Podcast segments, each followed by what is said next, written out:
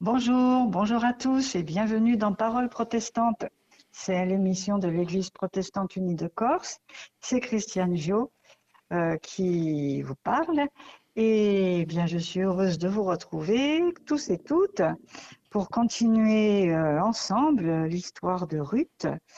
Car nous sommes dans l'Ancien Testament, nous sommes dans cette petite histoire euh, qui est vraiment adorable. Et c'est notre pasteur, Mario Wilson, qui, qui nous guide par un commentaire. Marie-Odile, bonjour. Bonjour Christiane, bonjour à tout le monde. Et oui, je suis d'accord avec vous, c'est un, c'est un, un, petit bonbon cette histoire de Ruth à déguster sans modération. Alors, ben, nous, moi, je m'appuie bon, pour ce commentaire sur le, commentaire lui-même de, de, d'André Lacocque, intitulé Le livre de Ruth, euh, très sobrement. Et donc, aujourd'hui, nous allons poursuivre sur le chapitre 2 du livre de Ruth, euh, les versets 13 à 20 de ce chapitre 2. Elle dit alors, Considère-moi avec faveur, maître, puisque tu m'as consolé et puisque tu as établi avec ta servante une relation de confiance. Et pourtant, moi, je ne serai pas comme une de tes servantes. Puis au moment du repas, Bose lui dit, Approche ici pour manger du pain et tremper ton morceau dans la vinaigrette. Alors elle s'assit à côté des moissonneurs. Il lui tendit le, du pain grillé. Elle mangea, fut rassasiée et en eut de reste. Puis elle se leva pour glaner. Alors Bose donna cet ordre à ses domestiques. Même parmi les javelles, elle glanera. Vous ne lui ferez pas d'affront. Pour sûr, vous tirerez même pour elle des épis hors des brassées et les abandonnerez. Elle les glanera et vous ne lui ferez pas de reproches. Elle glana donc dans le champ jusqu'au soir, puis elle bâtit ce qu'elle avait glané. Il y eut à peu près quarante litres d'orge. Elle l'emporta et rentra en ville. Sa belle-mère vit ce qu'elle avait glané. Ce qui lui était resté une fois rassasié, elle le sortit et le lui donna. Sa belle-mère lui dit Où as-tu glané aujourd'hui?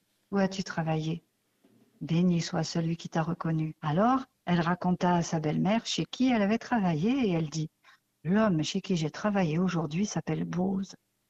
Alors Noémie dit à sa belle-fille, Béni soit-il du Seigneur, celui qui n'abandonne sa fidélité ni envers les vivants, ni envers les morts. Alors, ça c'est une histoire encore.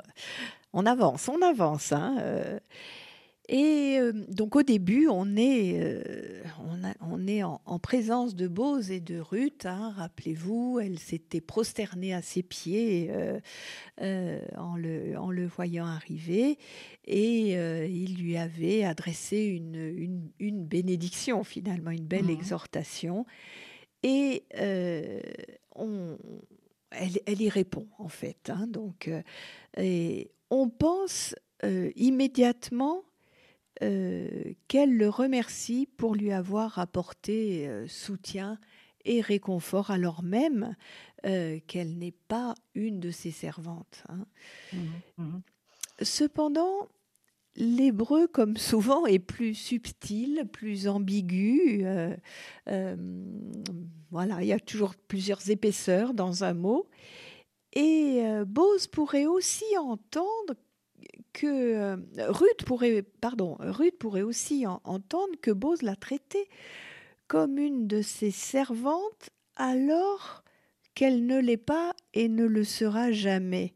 Hein. Mmh euh, c'est très effectivement subtil, mais, mais même, même dans le français, on, pourrait hein, l'entendre. Hein. Dans la, la, traduction de, de la coque, euh, il dit euh, Car tu m'as consolé, tu, tu, as parlé au cœur de ta servante, alors que je ne suis pas l'une de tes servantes attitrées. Mmh. Enfin, attitrée, c'est rajouté.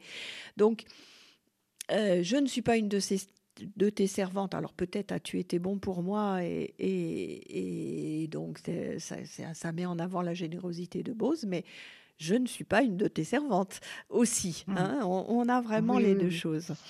Euh, en, outre, on peut remarquer que le mot servante, qui est utilisé par, euh, par Ruth dans l'hébreu, dans est le mot sifera, et ce sera ama qui signifie la même chose, au chapitre 3, verset 9. Deux mots qui comporte une nuance. Le premier, donc que, que Ruth désigne, utilise aujourd'hui, euh, désignerait un rang très inférieur tandis que le second, donc Amma, désignerait une servante susceptible de devenir l'épouse ou la concubine d'un homme libre. Donc on ah, verra que même dans les mots, les choses petit à mmh. petit avancent aussi dans le texte. Et rappelons-nous d'ailleurs que Ruth a déjà utilisé pour se désigner le terme de Nokeri, hein, dont, nous mmh. dont nous avions expliqué qu'il signifiait être une étrangère, mais sans aucun droit, au lieu de guerre qui dit qui, dit étranger, mais étranger avec un, véritable statut juridique. Hein. donc, mhm. euh, on pourrait dire finalement que Nokeri et Sifeha sont bien sur le même échelon social, autrement dit le plus bas euh, qui puisse exister. Donc, euh, à la fois, Ruth, Ruth, se place vraiment comme comme, comme au plus bas, mais en même temps, je ne suis pas, je ne suis pas celle-là. Et elle appelle Bose Seigneur, hein, Seigneur comme Dieu est Seigneur. Elle le mmh. remercie pour sa consolation, comme Dieu est consolateur. Hein. Mmh. On peut aller voir ce que dit Ézéchiel, Ésaïe, pardon, au chapitre 12, verset 1. Tu diras ce jour-là, je te rends grâce, Seigneur, car tu étais très en colère contre moi, mais ta colère s'apaise et tu me consoles. Voilà, et dans le psaume 71 aussi, au verset 21. Tu rehausseras ma dignité et à nouveau, tu me réconforteras. Voilà, cette, cette idée de, de que Dieu est consolateur. Alors c'est mmh, c'est c'est étonnant parce que bon ici donc euh, Ruth donne à, à Bose des attributs de Dieu finalement euh, et, et, on peut dire que dans, dans l'expression de sa gratitude, elle ramène la piété de Bose à un niveau plus concret, on va dire plus terre à terre. Et d'une certaine manière, on peut, on peut dire qu'elle elle rappelle que les paroles pieuses ne remplacent pas l'engagement personnel. Hein, euh, Dieu, Dieu aussi console et réconforte par, par notre, par notre entremise. Euh, et, donc, euh, il, faut, il faut que cela s'incarne. Hein. Elle lui dit, tu as parlé au cœur de ta servante. Et le cœur, eh bien, nous l'avons déjà souvent dit hein, sur cette antenne, n'est pas pour les Israélites simplement l'organe de la vie affective, hein, euh, mais bel et bien le centre de l'être où se situent l'intelligence et les décisions, la volonté, si vous voulez. Et donc, on peut dire que, pour le moment, en tout cas, il n'y a pas eu de déclaration d'amour de Bose à Ruth. Hein. il y a, mais il y a une relation euh, qui s'est mmh. instaurée, euh, qui, qui, qui, qui, est, qui est assez réciproque finalement. Mais il y a quand même Ici, une ambiguïté, toujours, hein, dans l'hébreu, car cette expression apparaît bien neuf mois dans la Bible avec ce sens-là de, de, réconforter, hein, de parler au cœur pour réconforter. Alors, par exemple, euh, en Genèse, euh, chapitre 50, verset 21. Désormais ne craignez pas, je pourvoirai à votre subsistance et à celle de vos enfants. Il les réconforta et regagna leur confiance. Voilà. Et chez Ésaïe, au chapitre 40, verset 2. Rassurer Jérusalem et proclamer à son adresse que sa corvée est remplie, que son châtiment est accompli, qu'elle a reçu de la main du Seigneur deux fois le prix de... Mais ce terme-là, cette expression, signifie aussi par endroit séduire une femme. Hum. Hein, donc parler au cœur, alors pour le coup du côté sentimental. Et donc mhm. on, on, peut voir ça par exemple euh, en Genèse 34, verset 3. Il s'attacha de tout son être à Dina, la fille de Jacob. Il se prit d'amour pour la jeune fille et regagna sa confiance. Voilà. Hein, mhm. Alors, euh, vous voyez que les traductions sont très diverses, hein, mais, mais bon, c'est cette expression qui est, qui est derrière. Dans le livre des juges, au chapitre 19, le verset 3, son mari partit la retrouver pour regagner sa confiance et la ramener. Voilà, hein, c'est regagner sa confiance et donc parler, parler là encore à son cœur. Mmh. Et dans le livre d'Osée, au chapitre 2, verset 16. Eh bien, c'est moi qui vais la séduire, je la conduirai au désert et je regagnerai sa confiance. Voilà, hein, donc on a, on a, on a cette, euh, ces deux significations et du coup, bah, mm, mm. on comprend ce qu'on veut hein, de, de, ce qui s'est passé là. Euh, la lecture nous laisse libre. Au verset 14, eh bien, nous voyons que euh, c'est le moment du repas hein, et donc la générosité de Bose est tout à fait manifeste. Euh, Ruth est démunie, elle a faim et il lui offre l'opportunité de manger et de se rassasier complètement. Euh, c'est déjà un premier point. Mais il y a plus, elle partage le repas des hommes, hein, des moissonneurs, ce qui est mmh, tout à mmh. fait inhabituel. Mhm. Euh, ça pourrait même être choquant. Comment elle, une femme, pire encore, une moabite, mange avec des hommes juifs? Euh, mhm. de quoi scandaliser les commentateurs les plus conservateurs? Et on en a un exemple euh, chez Salmon Ben Yeroham qui proteste. Elle s'assit aux côtés des moissonneurs, mais elle n'en avait pas le droit. Et il ajoute mais ainsi sont les femmes. Oh. Donc voilà, c'est oh quand même. Donc on peut dire que Bose, lui, n'est pas conservateur, il a fait un pas vers un certain libéralisme. En effet. Et euh, l'évolution qui sous-tend tout le texte euh, sur toute la, sa durée, hein, sur les quatre chapitres, est engagée et rappelons-nous, nous en avons déjà parlé, l'opposition qu'il y a très entre ce texte de Ruth et mhm. euh, les, visions portées par Esdras et Néhémie, qui étaient au contraire pour, euh, pour le, enfin, contre les mariages mixtes, etc., hein, et mhm. l'accueil des, en particulier des Moabites d'ailleurs. Euh, et Bose va encore plus loin. Le glanage de Ruth s'est transformé elle ne glane plus vraiment, mais elle participe à la moisson, et elle mhm. participe à la moisson pour son propre compte et celui de sa belle-mère. Hein, euh, cela alors manifeste bien évidemment la grande générosité de Bose euh, en priorité, mais aussi sa capacité à dépasser la lettre de la loi. Hein, on avait dit, euh, ce livre de Ruth, et en particulier ce chapitre, c'est le, le chapitre du toujours plus. Hein, et Ruth, donc, s'assoit aux côtés des moissonneurs, contrairement aux glaneurs et glaneuses qui ne sont pas intégrés dans le cercle des travailleurs attitrés et, et dûment engagés par le propriétaire du champ. On peut dire que Ruth a bénéficié de cette manière d'une promotion sociale qui confirme la manière dont elle sera appelée ensuite à travailler au milieu des moissonneurs, comme je viens de le dire, et non plus derrière pour glaner simplement ce qui, ce qui reste, ce qui est tombé, ce qui a été oublié. Mhm. Il lui passa, hein, donc euh, il, lui, il lui passa euh, le, le, du pain. Viens ici, mange du pain et trempe ta pita dans la voilà. Euh, il lui passa du pain, du pain rôti. Ce, ce mot, en fait, est un apax dans la Bible. Ça veut dire qu'on le trouve que ici. Euh, Nulle part ailleurs dans toutes les écritures. Absolument, absolument. Oh oui. donc on peut dire que il, peut être compris comme ça, comme Bose nourrit Ruth.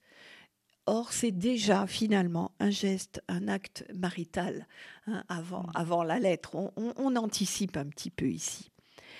Elle mangea et but et en eut de reste. Euh, il y a là un parallèle avec euh, le deuxième livre des Chroniques au chapitre 31, verset 10.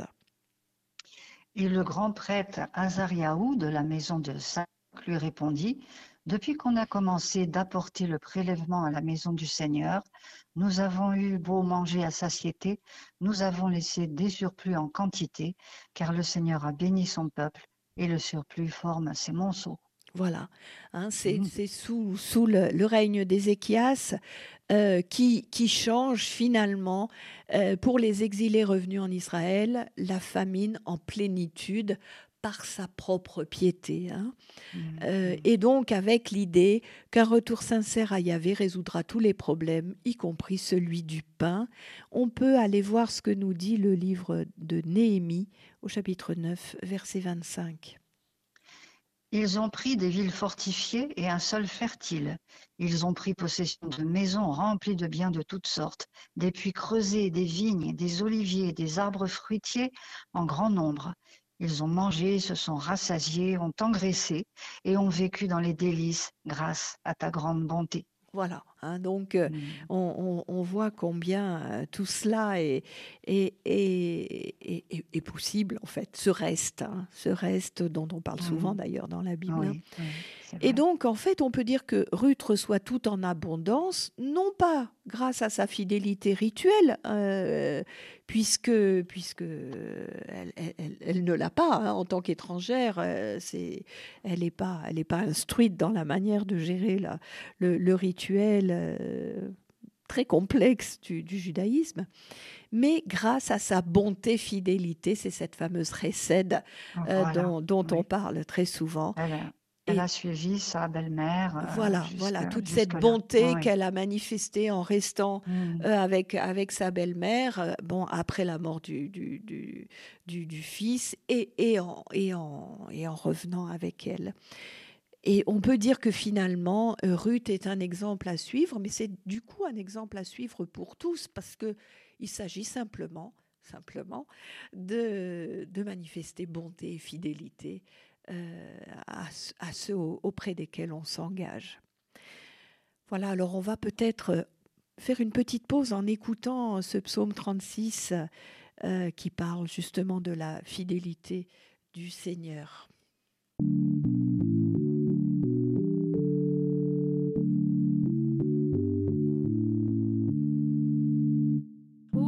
Seigneur, ta fidélité remplit les cieux et ta bonté dépasse toute cime.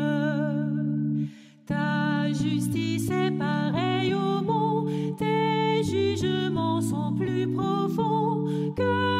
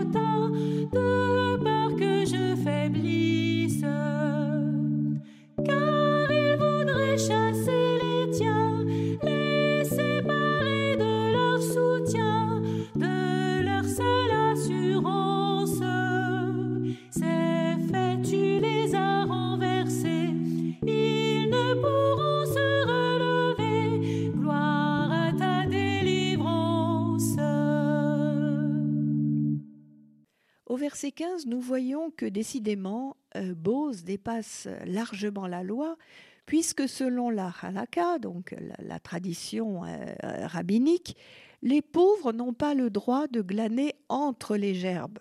Hein, ils, glanent derrière, comme nous l'avons déjà dit. Il est mm. donc Bose étend sa protection sur elle de manière vraiment ostensible, voire ostentatoire, euh, mais il favorise aussi son travail.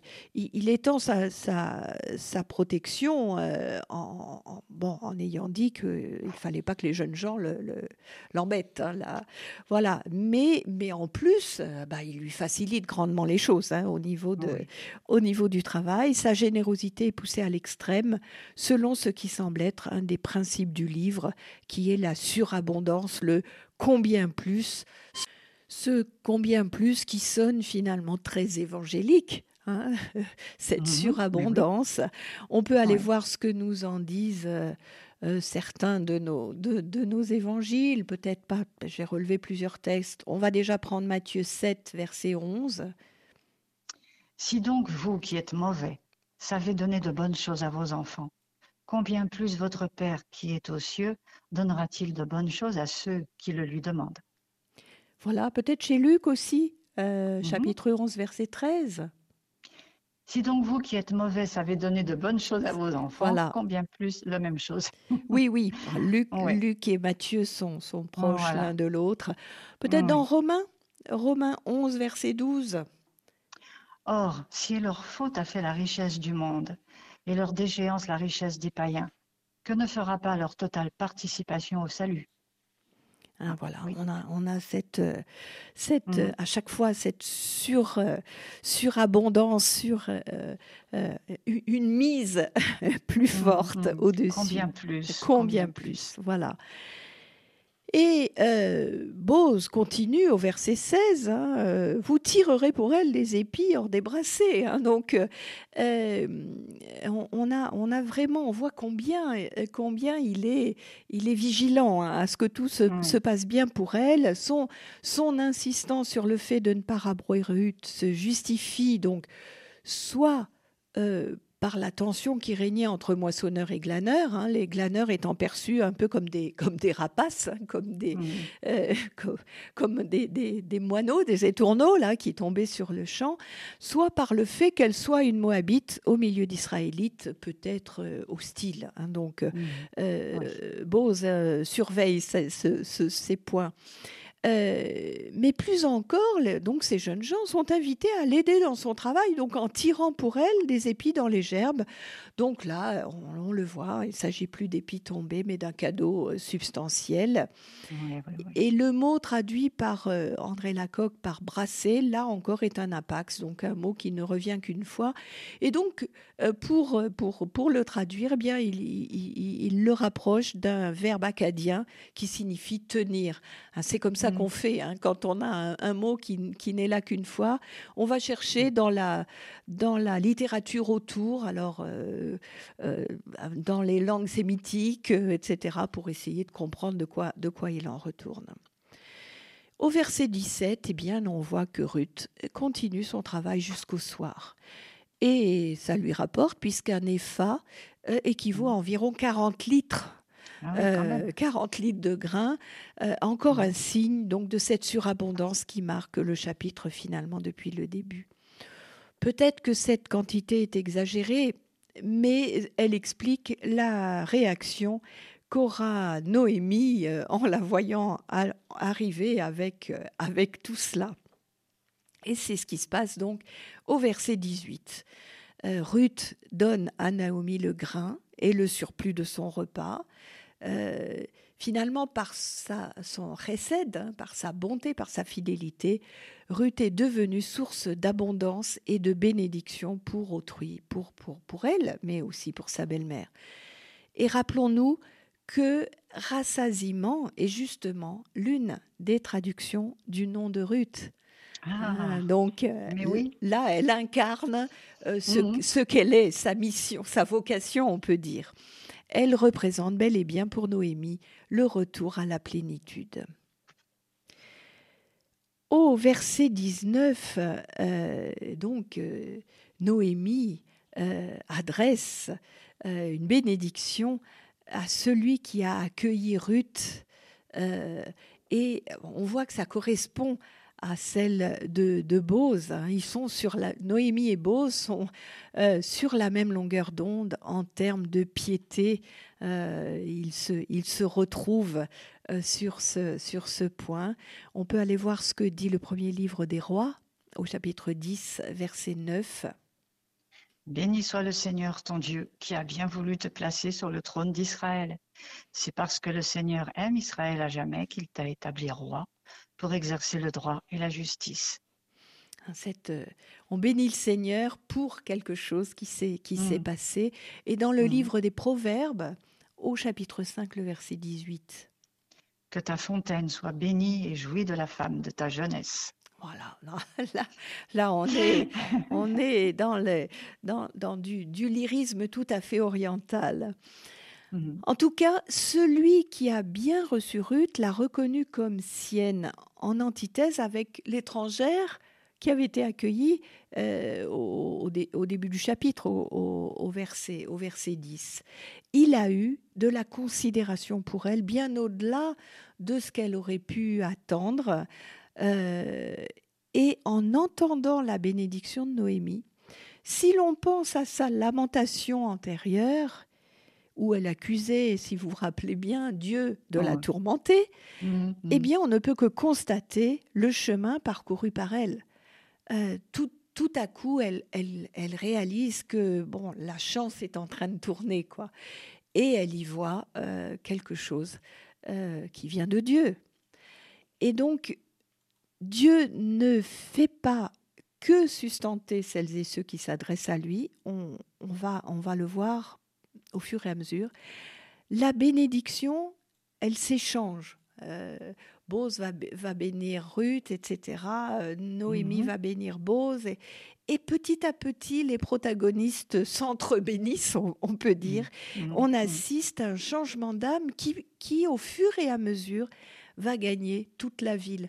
Ça nous fait penser à la négociation hein, d'Abraham pour euh, Sodome et Gomorre. hein. Mais s'il reste encore quelques justes, mais oui, parce que ça Ah peut être contagieux, la justice. Mhm. Et c'est Mhm. ce que nous souhaiterions d'ailleurs pour le monde aujourd'hui. Plutôt que la violence et la haine, nous aimerions tant que la justice et la paix soient contagieuses. Et Ruth finit, alors elle a fait durer le suspense, hein, euh, par Mhm. donner le nom de celui qui l'a tellement aidé, c'est Bose. Euh, et bon, on, pourrait ne pas faire attention, sauf que euh, il, nous, il nous faut nous rappeler que seuls nous, lecteurs, avions été informés du nom du propriétaire du champ. Euh, Bon, Ruth l'avait appris bien entendu dans le champ lui-même, mais Noémie était à la maison et donc elle ne l'apprend que maintenant. Euh, elle ne savait pas euh, jusque-là où avait travaillé euh, Ruth. C'est d'ailleurs la question qu'elle lui a posée. Et donc Ruth a parlé de la faveur de Bose. Noémie, dans sa bénédiction, parle, elle, non pas de faveur, mais de bonté. Toujours ce récède. Oui. Et donc, elle hausse la motivation de Bose à un niveau tout à fait supérieur. Euh, le, le récède, ça a quelque chose de, de quasiment divin finalement, hein, puisque c'est en imitation récède de Dieu. Euh, donc, euh, tandis que la faveur, bah, ça, c'est très humain. C'est tout à fait généreux, mais c'est très humain. Donc, pour Noémie, Bose a fait preuve de récède envers Ruth. Il lui a donné au-delà de ce qui était attendu d'un propriétaire de champ. Alors, nous allons aller voir ce que nous dit le livre du Lévitique. D'abord au chapitre 19, verset 9. Quand vous moissonnerez vos terres, tu ne moissonneras pas ton champ jusqu'au bord et tu ne ramasseras pas la glanure de la moisson. Voilà, donc ça, on laisse, on laisse de Mhm. quoi euh, que les gens, mais on voit bien du coup, hein, c'est autour et puis, euh, et puis la fin du champ, quoi, une fois que tout le monde est parti. Mhm. Mhm. On a euh, aussi toujours dans le Lévitique, au chapitre 23, verset 22. Alors, ça commence comme le 19. Oui, Le 9, pardon. Quand vous moissonnerez vos terres, tu ne moissonneras pas ton champ jusqu'au bord, tu ne ramasseras pas la glanure de ta moisson, tu les abandonneras aux pauvres et à l'émigré. C'est moi, le Seigneur, votre Dieu. voilà, donc Mm. le pauvre et l'émigré. Là, on, on- on- on commence à, à élargir et on, Mhm. verra que Bose va beaucoup plus loin. hein. Dans le livre du, Dé- du Deutéronome, au chapitre 24, les versets 19 à 22. Si tu fais la moisson dans ton champ et que tu oublies des épis dans le champ, tu ne reviendras pas les prendre. Ce sera pour l'émigré, l'orphelin et la veuve, afin que le Seigneur ton Dieu te bénisse dans toutes tes actions. Si tu gaules tes oliviers, tu n'y reviendras pas faire la cueillette. Ce qui restera sera pour l'émigré, l'orphelin et la veuve. Si tu vendanges ta vigne, tu n'y reviendras pas grappiller. Ce qui restera sera pour l'émigré, l'orphelin et la veuve. Tu te souviendras qu'au pays d'Égypte, tu étais esclave. C'est pourquoi je t'ordonne de mettre en pratique cette parole. Voilà, hein, les trois catégories euh, vers lesquelles doit s'orienter la générosité bah, des propriétaires, en l'occurrence, de ceux qui ont de l'argent, euh, c'est en premier l'immigré, l'orphelin et la veuve. Et donc, on- En là, premier. voilà, en, en premier l'immigré, parce que tu as Ah été oui. toi-même esclave en Voilà. Égypte. hein. Oui. donc, euh, rappelle-toi de Mm. ce qui t'est arrivé et ce que ça Mm. te que ça te t'ouvre le cœur finalement. euh, Que ça te à- motive. voilà, à ce que à ce que vivent ceux qui vivent la même chose que toi finalement. Et là, on voit combien c'est plus détaillé. On n'est plus que, que sur la moisson. hein. Il y a il y a tout le reste, euh, les olives, la vigne, etc. Oui, oui. En tout cas, c'est ce qui va au-delà de la lettre qui s'appelle Chesed. hein. Et donc, on peut dire que dans une certaine mesure, bon, nous qui connaissons le livre jusqu'au bout, mais il est Bose est déjà prédisposé à relever le prochain défi que lui posera Hmm. cette Moabite qui, là encore, Mm. euh, sur la question de la loi hein, et, et jusqu'où on peut pousser la loi. Euh, Noémie, dans, son, dans, dans sa bénédiction, dans sa, dans sa manière de voir, dit et avec les morts. Et en fait, les morts, c'est déjà elle qu'elle considère ainsi. hein. Euh, bon, d'abord, eu égard à ses propres morts, puisqu'elle n'a plus de protecteur, ni, ni, ni mari, ni fils, euh, elle se considère comme, voilà, quasiment morte elle aussi. Euh, mais elle se compte aussi parmi les morts, puisqu'elle est Mara, vide, Oui. hein, comme elle l'a dit dans sa lamentation. Mais on peut entendre encore, et toujours aussi subtilement, comment la restauration de la lignée des morts va pouvoir se réaliser. Hein, là, on commence à avancer encore un petit peu. Dieu a commencé l'œuvre de recréation et Noémie en bénit le progrès. Elle commence à voir que peut-être la situation n'est pas définitivement perdue. Cet homme nous est proche, dit-elle, c'est un parent. Hein. Il n'est pas Mm. le Goël, le racheteur. Ça, on y reviendra Mm, plus, mm, plus- plus tard au, au chapitre suivant. Euh, rien n'est d'ailleurs précisé sur le rôle de ce Goël. Et évidemment, parce que là encore, l'interprétation légale peut en être plus ou moins large. Et c'est là encore où on va voir jusqu'où Bose va accepter d'aller. hein. Euh, il appartiendra à Bose, justement, de se positionner là-dessus. Euh, jusqu'où acceptera-t-il d'être ou de ne pas être euh, le, le, le Goël, donc le, racheteur, euh, euh, le rédempteur hein. C'est ce mot-là hein, qui, qui est derrière Goël. Alors, nous allons relire ces, ces- ces versets que nous avons travaillés, donc au, au chapitre 2 du livre de Ruth, les versets 13 à 20. Ruth répondit, Je trouverai grâce à tes yeux, maître, car tu m'as consolé. Oui, tu as parlé au cœur de ta servante, et je ne serai pas comme l'une de tes servantes. À l'heure du repas, Bose dit à Ruth, Approche-toi d'ici et mange du pain. Prends un morceau, trempe-le dans la vinaigrette. Ruth s'assit à côté des moissonneurs et Bose lui offrit des grains grillés. Elle en mangea autant qu'elle voulut, et il lui en resta. Puis elle se leva pour glaner. Bose donna cet ordre à ses serviteurs. Laissez-la glaner également entre les gerbes, sans lui adresser de remarques. Retirez même quelques épis des gerbes et abandonnez-les par terre pour qu'elle les ramasse, sans lui faire de reproches. Ruth glana dans le champ jusqu'au soir, puis elle battit les épis qu'elle avait ramassés, et elle remplit un grand sac de grains d'orge. Elle porta le sac jusqu'à la ville, et sa belle-mère vit tout ce qu'elle avait récolté. Elle ramena également ce qui était resté dans son repas et le lui donna. Sa belle-mère lui demanda Où as-tu glané aujourd'hui? Dans quel champ as-tu travaillé? Que Dieu bénisse celui qui s'est intéressé à toi.